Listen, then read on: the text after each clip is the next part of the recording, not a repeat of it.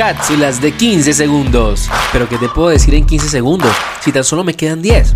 Aquí vamos, antes de crear contenido a tus clientes, es importante que consideres el objetivo de ese contenido. Pregúntate, ¿deseas entretener, inspirar o educar a la audiencia de tu cliente? Por cierto, súbete al marketing.